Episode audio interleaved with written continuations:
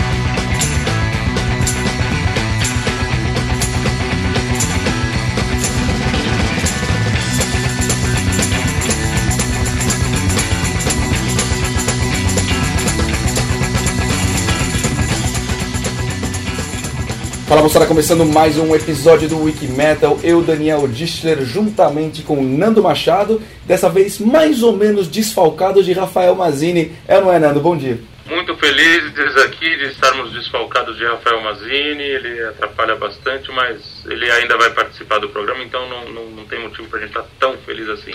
Mas é, estamos felizes também porque estamos falando de uma das nossas bandas preferidas, né? Banda que a gente ouve há mais de 30 anos e continua nativa graças a Deus, os caras estão vindo para o Brasil fazer shows. Então é uma oportunidade de, de, ver os caras mais uma vez e não dá para perder um show do Deep Purple, né? Sem dúvida, como diz o narrador de futebol Milton Leite, né? Que fase do Wiki Metal, né? Que fase! Depois da gente ter tido o episódio 200 com Judas, 201 com o Joe Belladonna do Anthrax, a estreia do nosso programa e a grande repercussão do segundo episódio que entrou essa semana, que foi muito legal.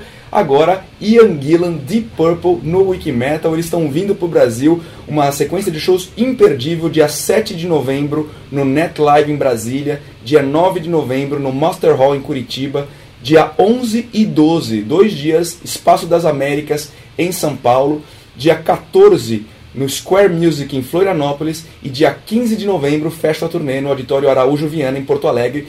todos esses seis shows no Brasil, muito bacana, de Purple. A gente é, já saiu falando um monte de coisas, e a vinheta, né, fui eu que escolhi, do lendário Fireball, se eu não me engano, de 1971, a música que leva o nome do álbum, né, Fireball, uma porrada, né, meio speed metal, muito legal, né, Nando? Não, e vocês perceberam também pela nossa pelo ID, né, pelo ID do início do programa, que o nosso convidado é um convidado mais do que especial, é a voz do Deep Purple, né? Na verdade, o segundo vocalista do Deep Purple, Ian Gillan, e a segunda vez que falamos com ele, é mais um cara muito legal, um grande vocalista, uma das maiores vozes do rock, e é o cara que está na, na, formação do Deep Purple hoje em dia, juntamente com o Ian Pace, um grande baterista Ian Pace, Roger Glover, o fantástico Steve Morse na guitarra e o Don Airy no teclado, que já foi até, inclusive, é, tecladista do Ozzy, né? Sem dúvida, muito legal. É um dos caras que eu gostaria muito da gente entrevistar, porque ele tem muita história para contar. E já que você citou o Steve Morse, vamos deixar o Rafael Mazini falar um pouquinho? Ele vai falar um pouquinho sobre isso? Vai, vamos lá, né? Vamos, não tem jeito. E, vai, Rafa, vai lá, fala o que você quiser e pede uma música já. Fala galera, sou eu aqui, o Rafael Mazini. Infelizmente não estou nessa gravação, mas de longe estou participando. Espero que caiba bem na edição aí do Dani. Quero dizer que de Purple, como para todo mundo, é uma banda muito importante na minha formação no rock and roll. ouço desde pequeno e eu poderia dizer que eu já fui em três shows do Deep Purple, sendo dois do Deep Purple mesmo, e claro, o outro é uma licença poética porque eu fui no G3, onde Steve Morse tocou junto com era convidado junto com Petrucci também. E Steve Morse eu acho demais um, um grande guitarrista que vem bem mantendo o Deep Purple, claro, do lendário Hit Blackmore, que foi o pai da guitarra para um monte de gente, Ingrid Malmsteen, muita gente já declarou sobre o Blackmore. Então, gosto muito do de Purple. E se me permitem aí, Dani e Nando, gostaria de escolher uma música. Eu sei que vocês já devem ter falado, ah, Rafinha pediria Smoke in the Water, ou Burn, né? E, bom, tantas outras eu poderia pedir. Mas eu gostaria de ouvir uma música que eu adoro, muito eletrizante, chamada Black Knight.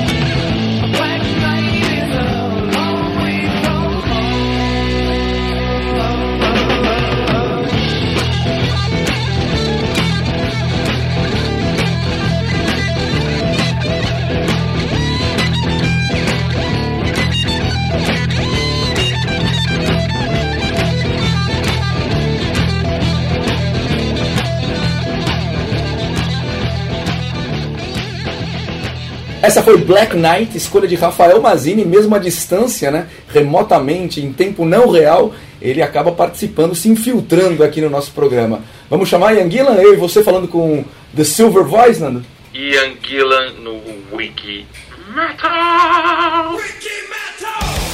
Hello? Hi, may I speak to Mr. Ian Gillan, please? Yeah, Ian Gillan speaking. So, welcome to the Wiki Metal Show again. It's the second time that you are uh, on our show. It's really a pleasure and an honor, truly, to have you on our show. Thanks. Thank you.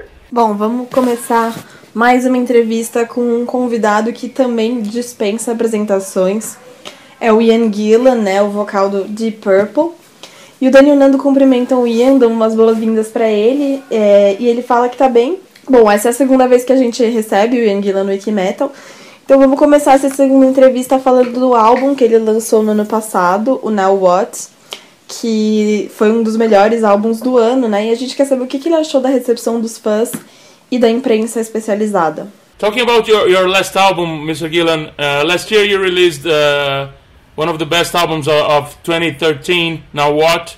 Uh, how did you Very feel the, how did you feel the, feel the reception by the fans and, and by the specialized press? Thank you very much for the uh, what you said about um, now what. It was a great joy of making a record uh, with Bob Ezrin, who was um, he let us loose in the studio, and I think recaptured a lot of the atmosphere that we used to have way back um, before things became so formulaic.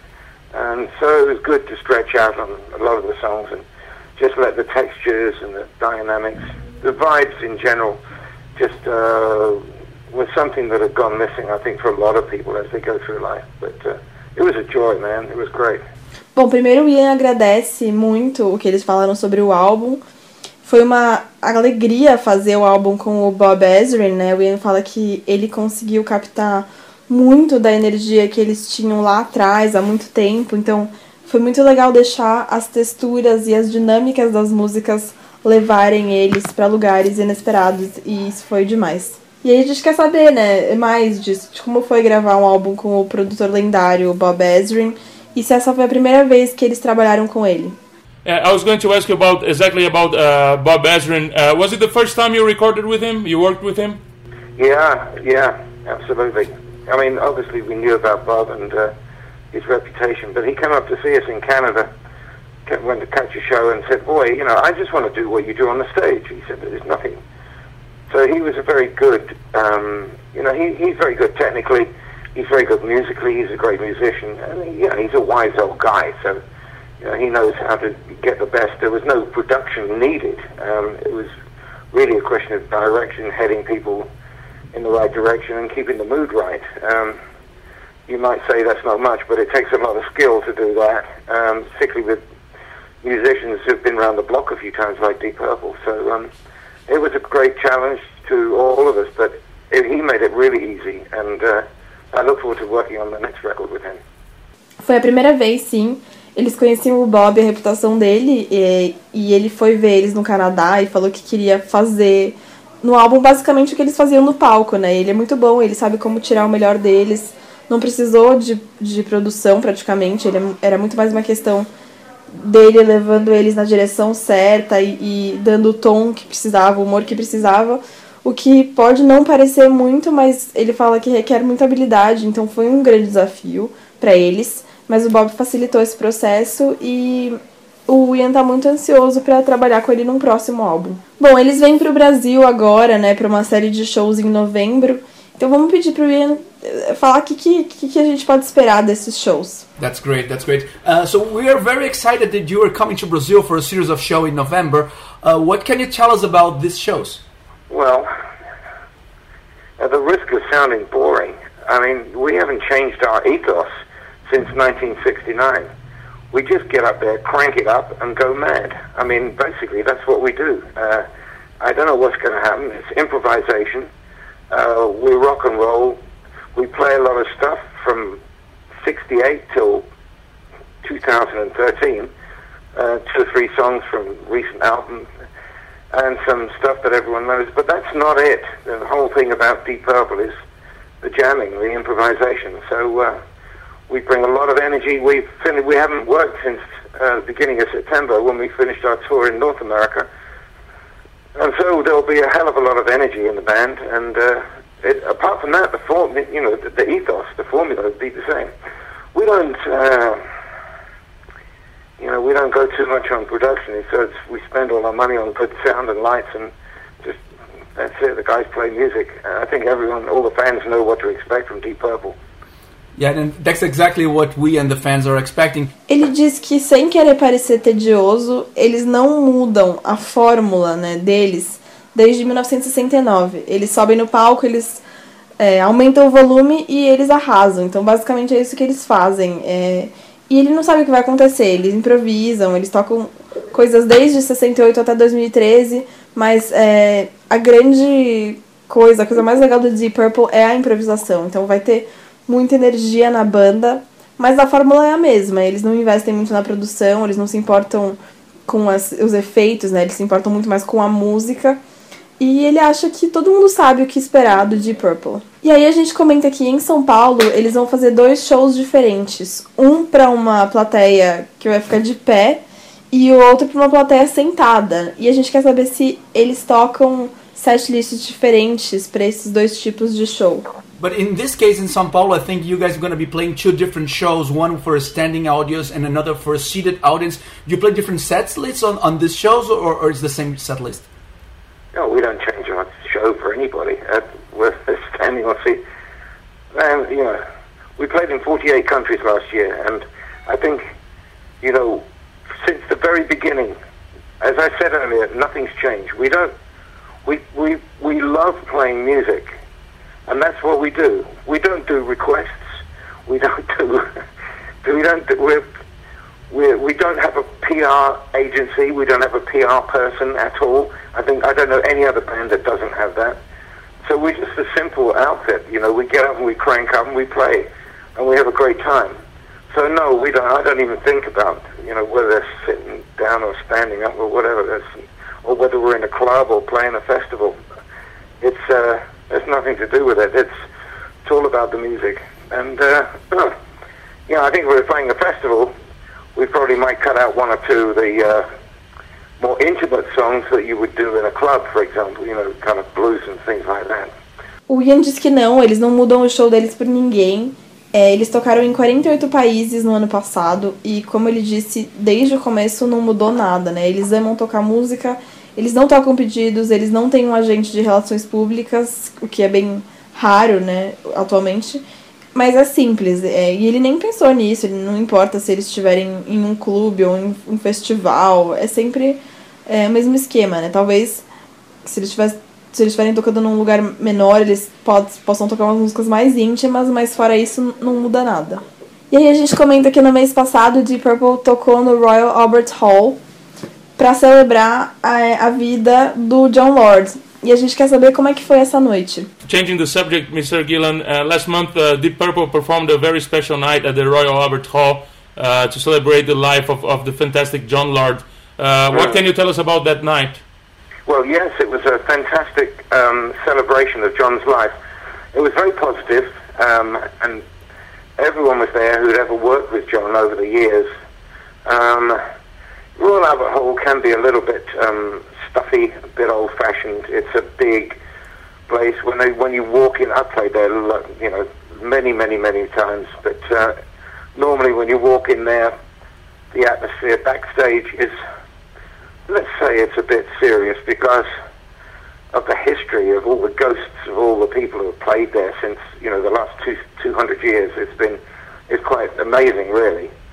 But it was a happy family gathering, and uh, uh, everyone had a good time. Everyone got up and sang their songs. You could see the faces in the crowd were full of um, fans from different generations and people who come from overseas. And it was very, very uh, pleasant, warm feeling, um, lots of tributes, and uh, yeah, very worthwhile. It was a great celebration of John's life, who was, uh, as you know, a dear friend and uh, a great musician.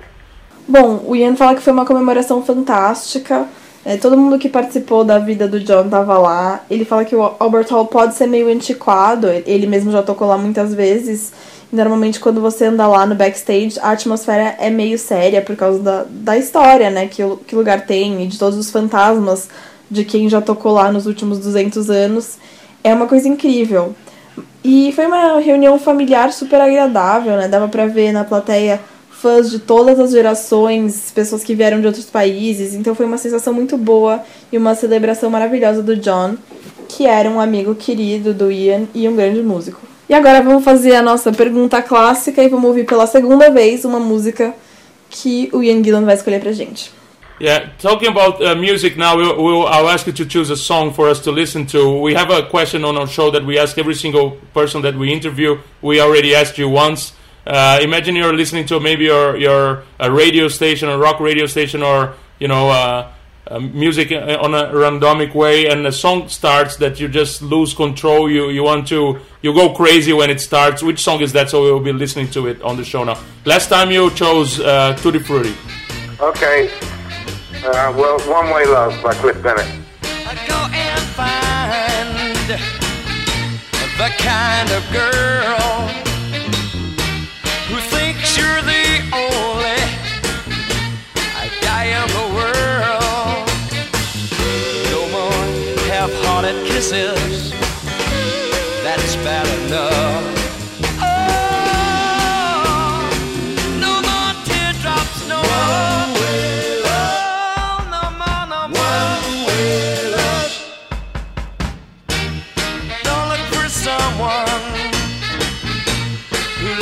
love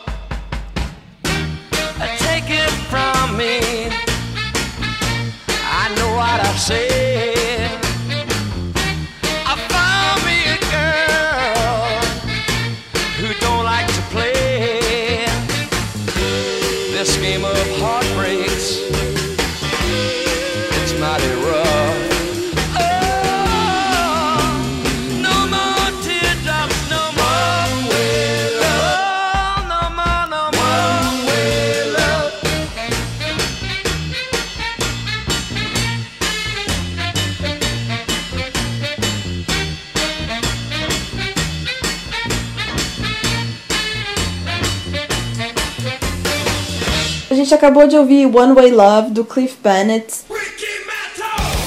Vamos dar uma paradinha do papo que eu e Nando Machado estamos levando com Ian Gillan, vocalista do Deep Purple lendário, o único ser vivo que cantou no Black Sabbath e no Deep Purple. Para Ah, gente... tem o Glenn Hughes também. Ah, é, mas não como vocalista principal, boa. De qualquer jeito, vamos chamar no pau pesado? Vamos chamar pro papo pesado e muita coisa legal essa semana.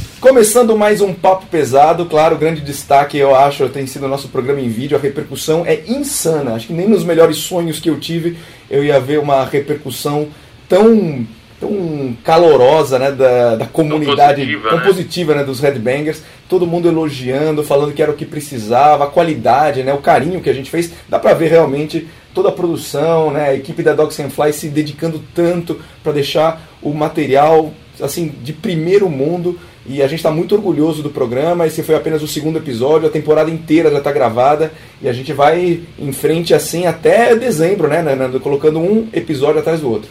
Isso mesmo, a gente tem seis episódios gravados nessa primeira temporada e a gente fazendo de tudo para a gente dar continuidade é, nesse, nesse projeto e a gente depende muito de vocês para isso, né? De todos os, os fãs de, de rock e de metal do Brasil e de outros países. Eu rece, a gente recebeu mensagem de, de gente de Portugal, é, pessoal realmente unânime em relação ao, ao à qualidade do programa. Todo mundo elogiou, não ouviu uma crítica. Assim, as críticas que a gente ouviu foram totalmente construtivas, todas positivas até.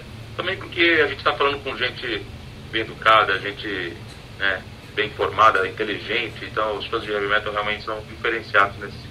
Muito legal. E eu queria é, falar um pouquinho do nosso site também, além do canal do YouTube, youtube.com barra Wikimetal Brasil. Vá lá, você pode assistir todos os episódios e, e se inscreva, vai estar ajudando muito a gente.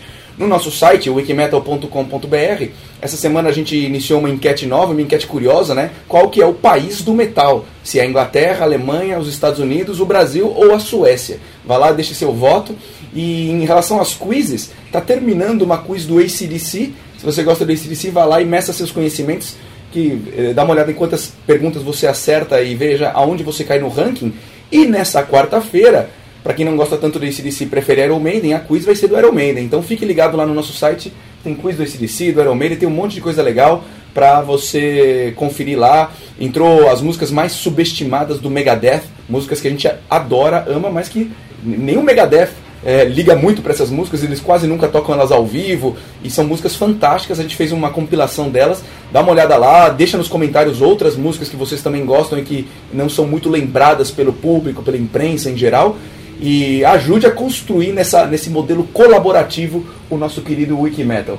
É isso, Nando? Vamos de novo deixar o Rafael participar aqui do Papo Pesado? Eu queria, antes de qualquer coisa, agradecer a todo mundo que assistiu o programa do YouTube, todo mundo que comentou no nosso site, a todo mundo que ouviu o podcast. A melhor maneira de você nos ajudar é você ver o, o nosso programa, ir lá se inscrever no, no nosso canal no YouTube. Se você puder comentar também, muito legal, é, ajuda bastante a gente. O nosso site, se você também puder compartilhar, divulgar para os amigos que você sabe que, que gosta de rock, de metal, essa é a melhor maneira de você poder ajudar e, e, e fazer a gente continuar cada vez fazendo mais coisas pelo rock pelo metal. É isso aí, continuar perpetuando né, o projeto do Wikimetal que está prestes a completar quatro anos, né, Nando? Quem diria, em quatro anos de Wikimetal. É, já estamos praticamente com quatro anos de, de projeto, mas a gente quer muito mais, né? A gente quer fazer do Wikimetal uma, uma grande corporação do rock, até em outros países, se possível, né? É isso aí, para impulsionar inclusive as bandas nacionais e criar um mercado maior aqui. Vamos deixar agora o Rafa participar um pouquinho? Vamos, vamos, de novo, meu. Quando, ele, quando não vem, eu fico quieto. Ele não vem e fica enchendo o saco. É por isso que ele é chato, que nem, nem, nem quando não vem ele nos deixa em paz. É. Vai, fala, Rafa. E eu queria também, agora dentro do Papo Pesado, e um pouquinho antes de chamar o quadro que eu tenho tanto orgulho, aliás, todos nós temos orgulho, que é o Orgulho Nacional, falar do Orgulho Nacional do nosso programa de vídeo, que nesse episódio 2, que foi ao ar na última quinta-feira, eu falei com duas grandes bandas, o Voodoo Priest e o Project 46, Confiram lá, eu sei que os meninos já falaram do programa, mas vale muito a pena conferir essas duas bandas do Orgulho Nacional, tá bom? Valeu, galera! No próximo episódio eu vou estar aí.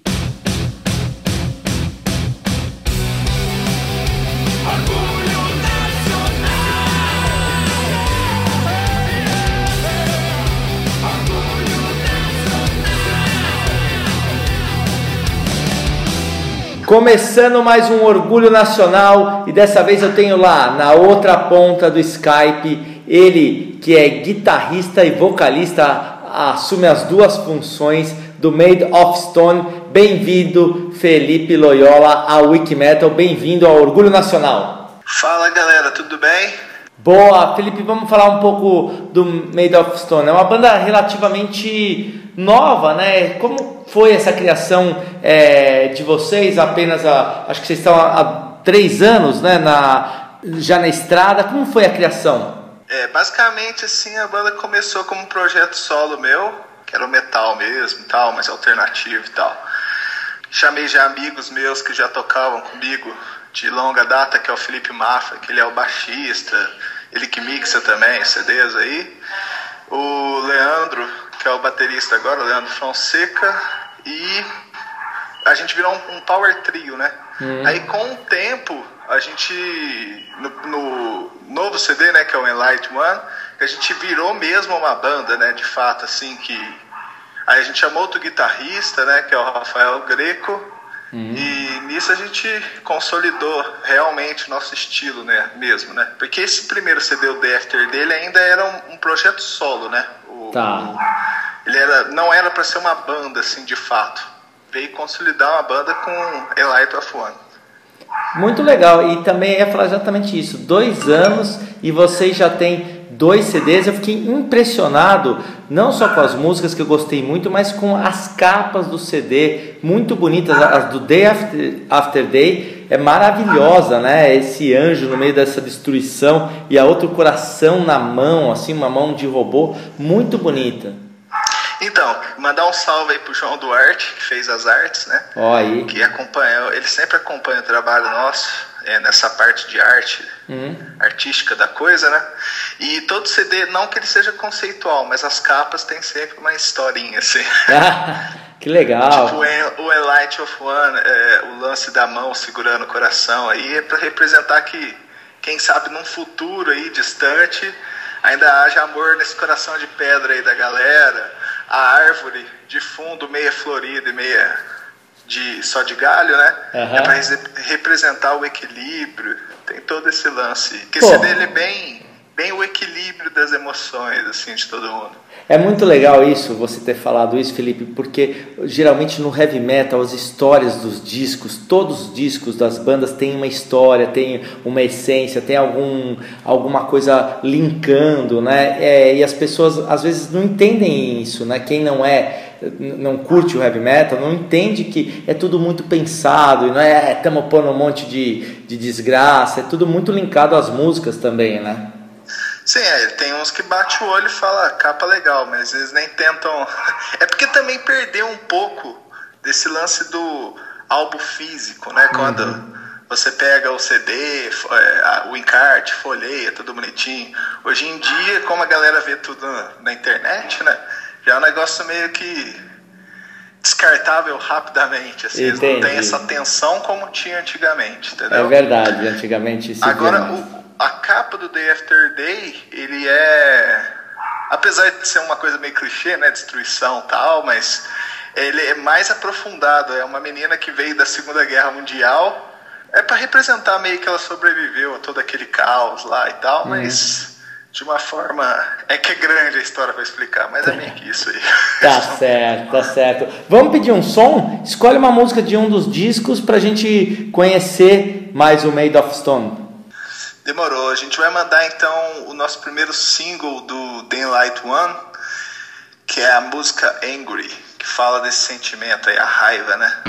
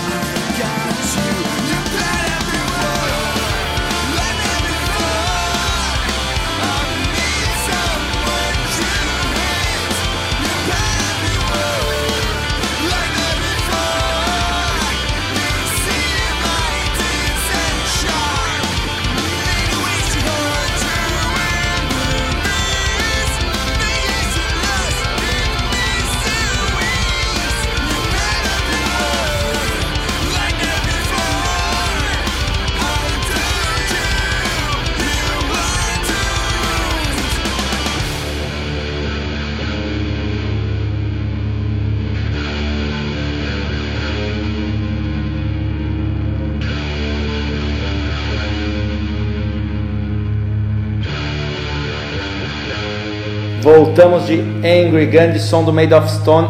Muito legal a, a música, é muito. É, é legal quando você vê que o cara toca guitarra, ainda canta. Bom, nós temos grandes ídolos que, que fazem isso e você, como disse, completou depois como banda, né? Um, um quarteto. Então aí afora é sobre isso que eu queria falar. Já tocaram, eu adoro esse festival. Vocês tocaram no Rock and Roll, é isso? Conta dessa experiência. Então, a gente é de Alfenas, Minas Gerais, né? Pelo menos parte da banda. E o Rock and Roll acontece aqui em Varginha, que é tipo uma hora daqui.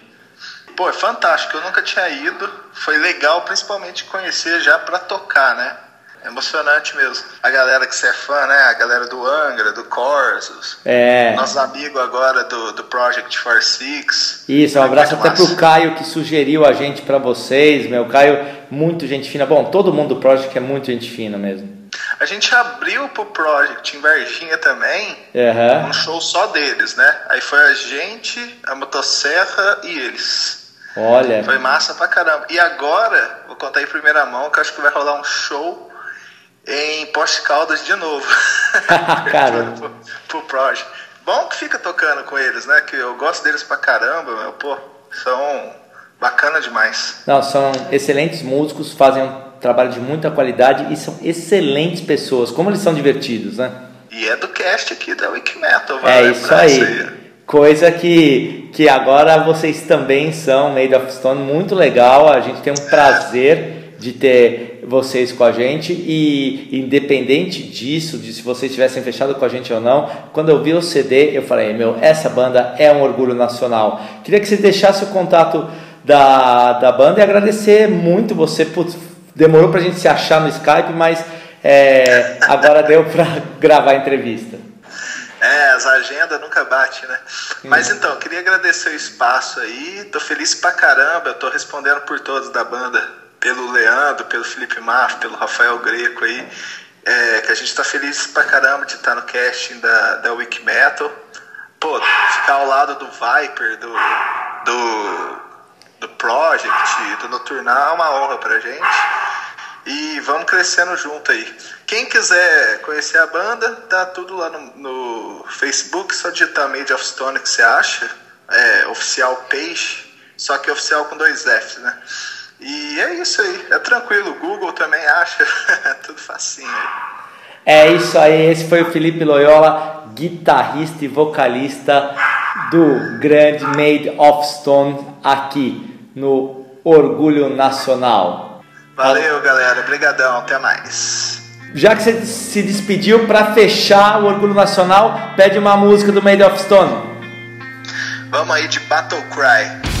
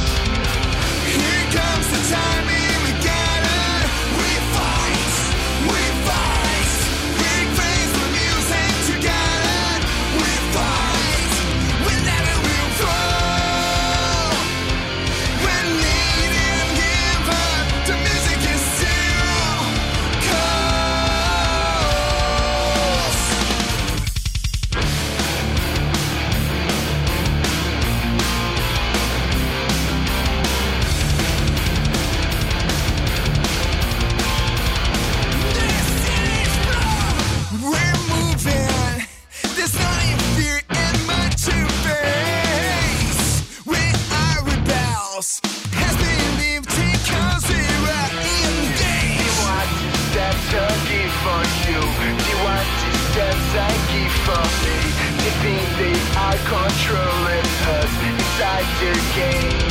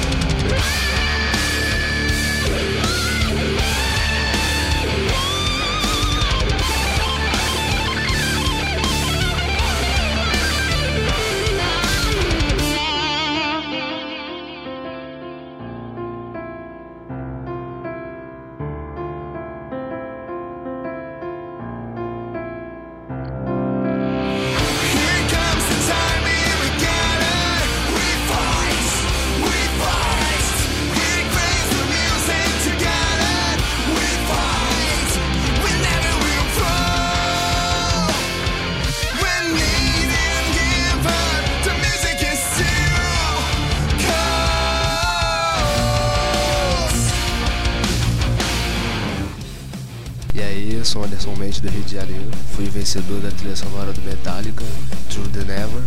Já é a segunda vez que eu ganho o prêmio assim pelo Wikimetal no intervalo de quatro meses.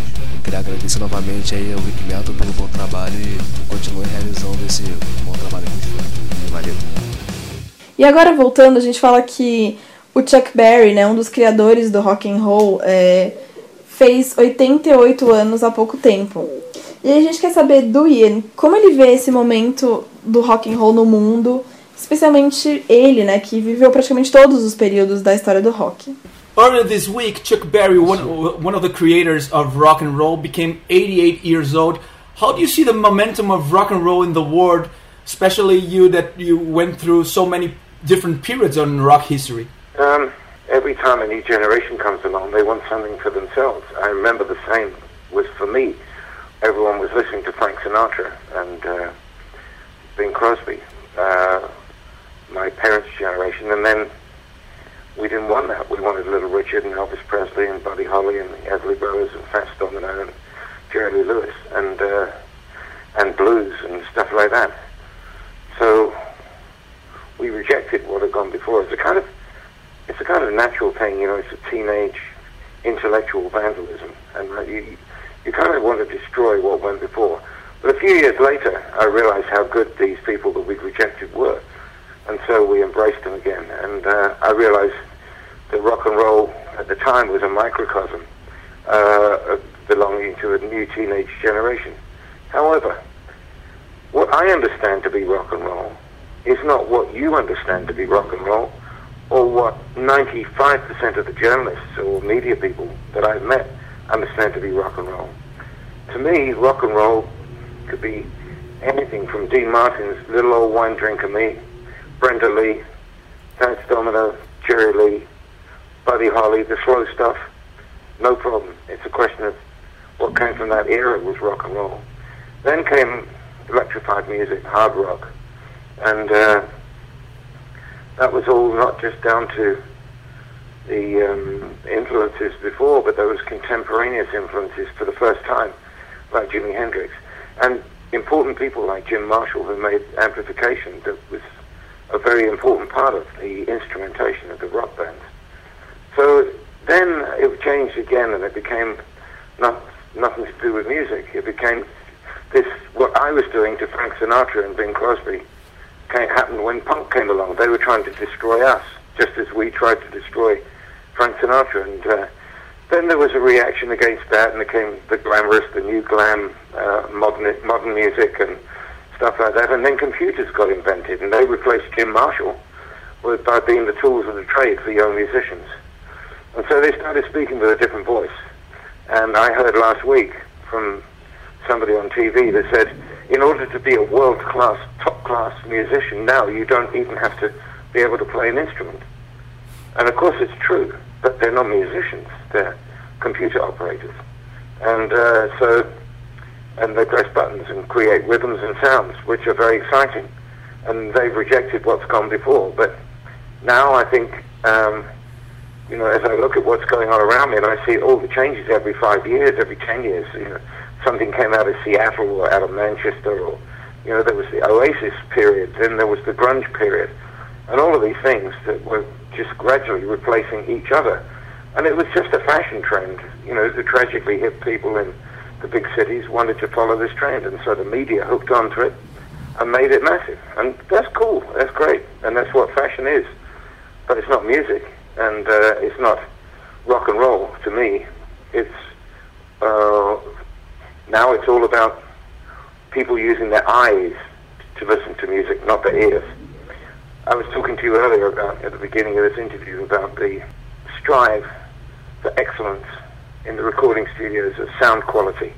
It was absolutely paramount that this, the record sounded as good as possible. You listen to the production on the Beach Boys, Pet Sounds and stuff like that, and George Martin's production on the Beatles, and listen to the early Sun recordings um, with Elvis, uh, impeccable and glorious, glorious sound, whether you like the music or not. And now, we're just talking shit. It's utter crap. The, sa- no one cares about the sound. MP3s sound like shit. I won't even play them. I mean, it's, it's just rubbish, garbage. It doesn't matter about the music. because all you're hearing is a fly in a jam jar, you know, a bee in a, a bee in a, a bottle. it's awful. And uh, so is telephone communications. I used to do interviews, I still do interviews every day, all day. And uh, you go from maybe doing a couple of professional interviews where you can hear the sound right to everyone else sounds like they're at the bottom of the Atlantic Ocean. It's, it's a sad thing. So you asked me about how things have changed. I'm saying, well, you know, maybe there have been improvements in some areas, but in the, in the areas that I care about, which is, you know, quality and music, it's, it, it's shit. Bom, ele fala que toda vez que uma nova geração chega, eles querem algo que seja deles, né? Aconteceu a mesma coisa na geração do Ian. é, os pais dele, todo mundo ouvia Frank Sinatra, até que os jovens não quiseram mais. Eles queriam Little Richard, Elvis Presley, Buddy Holly, etc. Eles rejeitavam tudo que vinha antes disso. Então ele acha que é uma coisa meio natural, meio que da adolescência, você rejeitar o que veio antes da sua geração. Mas anos depois ele percebeu quão bons esses músicos que ele rejeitava eram, né? E eles voltaram a prestigiar essas pessoas. Então, o que ele entende como rock and roll não é o que a gente entende como rock and roll, não é o que 95% da mídia que ele já conheceu entendem como rock, né? Para ele, o rock and roll pode ser tudo desde Jim Martin, Jerry Lee, Buddy Holly. É uma questão do que era o rock and roll na, na época. E aí veio a música eletrônica, o hard rock e a parte da instru de instrumentalização da banda ficou muito mais importante, né? Com influências contemporâneas como Jimi Hendrix. E aí mudou tudo de novo, o punk chegou e tentou destruir tudo que veio antes, como eles tinham feito com o Frank Sinatra. E aí veio ainda uma resposta a tudo isso, o glam, a música moderna. E basicamente o Ian fala que ele ouviu na semana é, anterior a essa entrevista na TV alguém falando que para você ser um músico top hoje em dia você nem precisa saber tocar um instrumento. E o Ian fala que isso é verdade, mas eles não são músicos, né? Eles são basicamente operadores de computador. E hoje em dia, vendo tudo que muda tão rápido, né? Teve o grunge, teve o período que todo mundo curtiu Oasis. Então, é, parece que a indústria musical virou meio que uma moda, né? E a mídia se ligou a isso e, e tornou isso uma coisa massiva. E tudo bem, porque é isso que a moda é, mas pro Ian isso não é a música, né? Não é rock and roll pra ele. E hoje em dia ele acha que as pessoas usam muito mais os olhos do que os ouvidos para escutar música. Ele falou antes que é, sobre a busca, né, pela excelência da qualidade do som nos estúdios. Era, e era absolutamente importante que o disco soasse o melhor possível, né? O som era é, glorioso, independente se você gostasse da música ou não. E hoje em dia ele fala que é tudo um lixo, né? Ninguém liga pro som. A música não importa, parece. Ele acha isso horrível, né? E é a mesma coisa com comunicação. Ele diz que ele faz entrevistas o dia todo e, e variam de uma coisa super profissional é, a falar com pessoas que parece que estão no fundo do oceano, né? E ele acha isso uma coisa muito triste. Então, quando perguntam para ele sobre como as coisas mudaram, ele acha que pode até haver algumas melhoras em alguns aspectos, mas nas áreas com as quais ele se importa, né, de qualidade de música, é tudo um lixo e é isso que ele pode dizer. Então agora vamos pedir para ele escolher uma música do Deep Purple pra gente ouvir agora. Okay, Mr. Gillen, I'll ask you to choose a song from Deep Purple so we can listen to some great, great quality of music on our show. How about Razzle Dazzle from the Bananas album?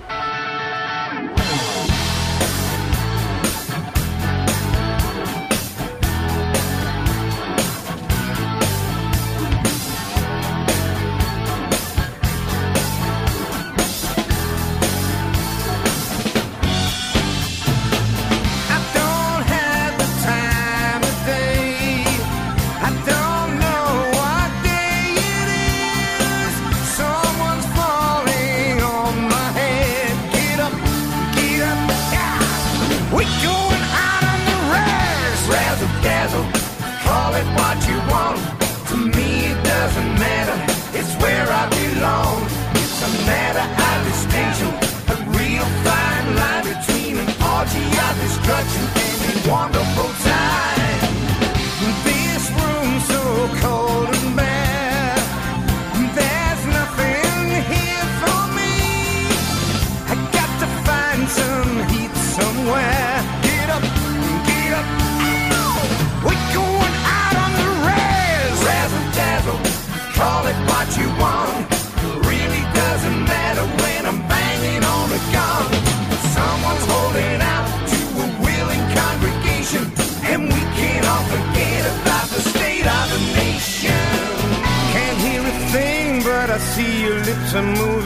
I'm working on my thinking and I think it's improving. I'm gonna get the blame, so I might as well deliver.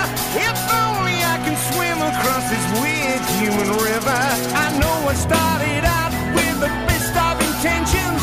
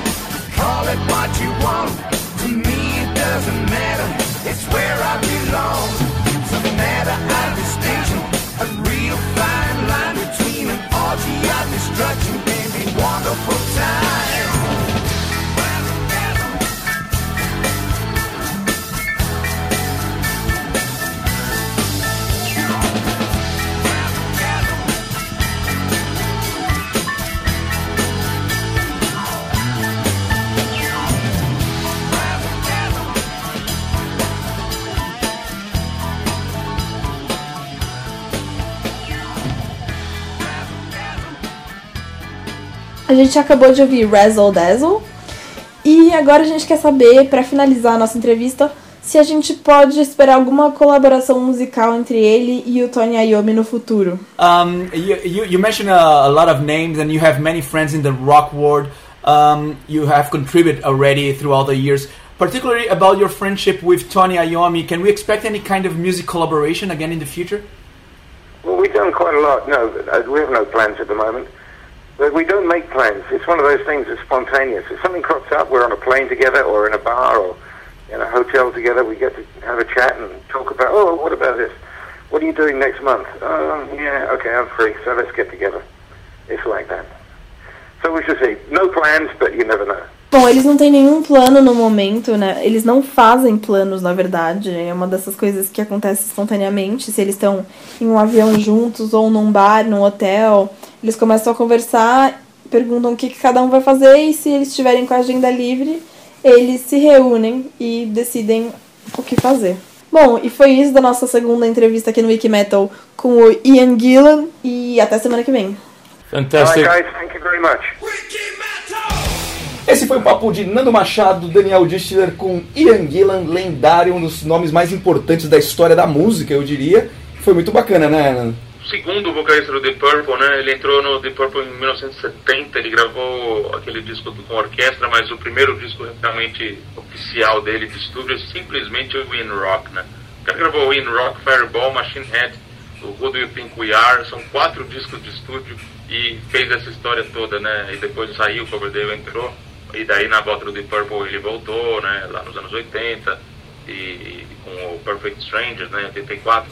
Mas o, a história dele na, na primeira fase que ele foi vocalista do Deep Purple foram quatro discos, meu. E o cara fez história no rock com quatro discos, a voz de Smoke on the Water, a voz de Speed King, Strange Kind of Woman, a voz de Child in Time, eh, de, de Black Knight, né, como a gente já ouviu. São tantas músicas, né? Eu vou pedir uma música, se você me permite. Pô, a gente não rolou nenhum Black Sabbath, né? Mas seria muito legal. Eu, eu recomendo muito Born Again.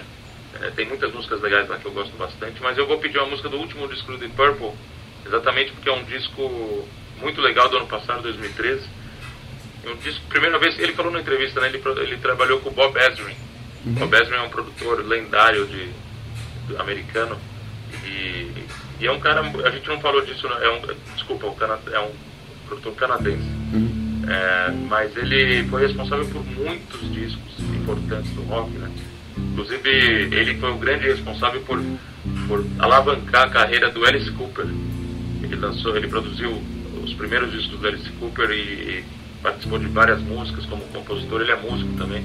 Então, Alice Cooper deve muito ao Bob Ezrin. Ele já, já trabalhou com Aerosmith.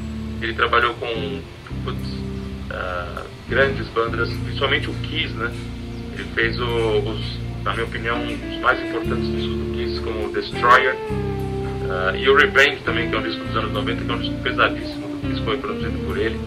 E trabalhou com várias outras bandas, inclusive fora do metal, mas dentro do rock.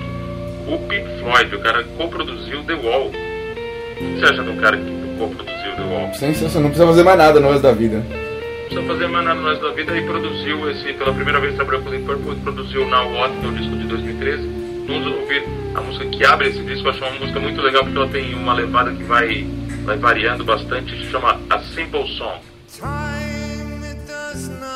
Matter, but time is all we have to think about, think about. Road, it has no end, crossroads every turn. So it goes,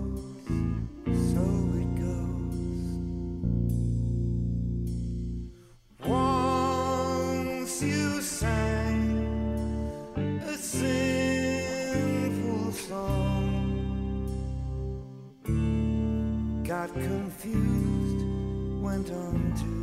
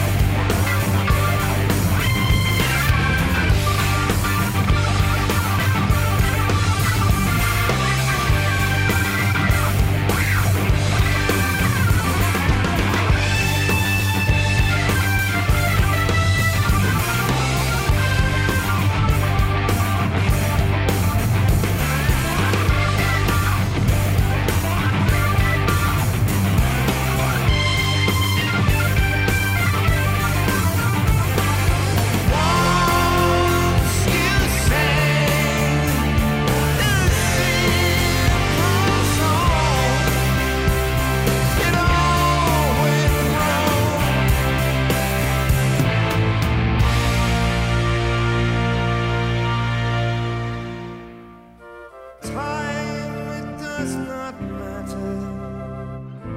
Time is all we have.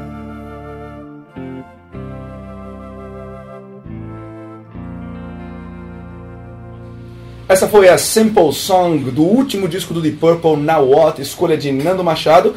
E pra terminar, né, vamos presentear um Wiki Brother como a gente sempre faz, né, Nando?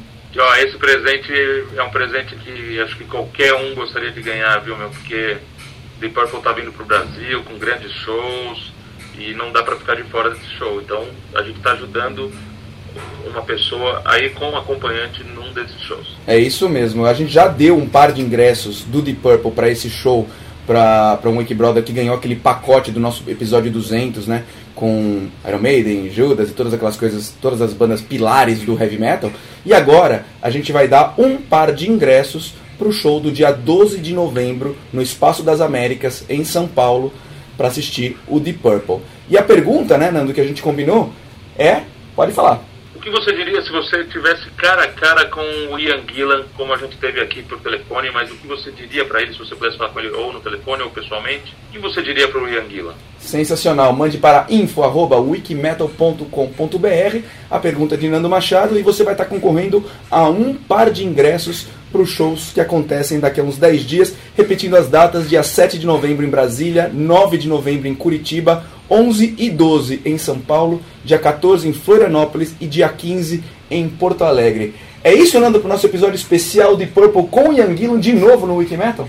Isso mesmo, prazer falar com ele. Realmente, Deep Purple, uma das bandas da vida, não dá pra ficar de fora desse show. A gente não sabe quando os caras vão voltar de novo. Essa formação do Deep Purple é muito legal, os caras estão se divertindo muito no palco.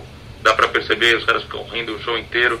E, pô, não dá pra deixar de ver Ian Pace, Roger Glover, Steve Morse, Don Irie e Ian Gillan ao vivo, né? Os caras tocando em São Paulo ou, ou em qualquer outra cidade do Brasil, tem que prestigiar, tem que ir lá.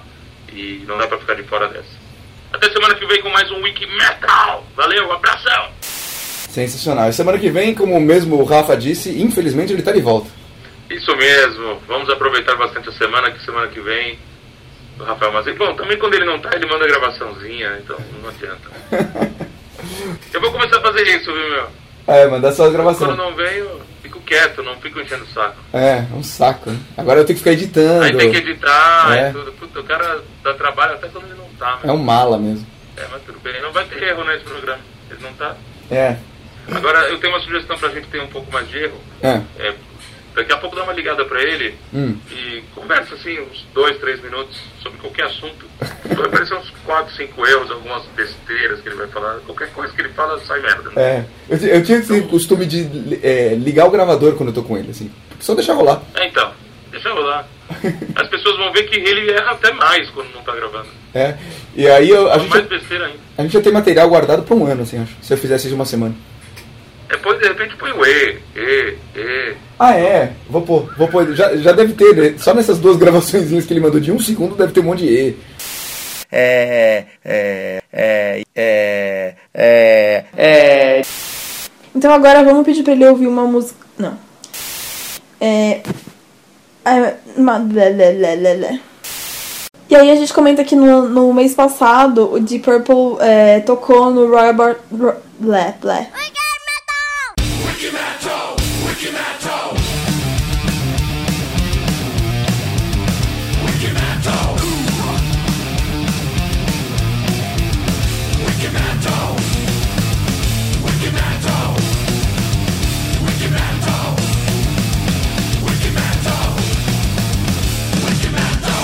Ma, le, le, le, le, le.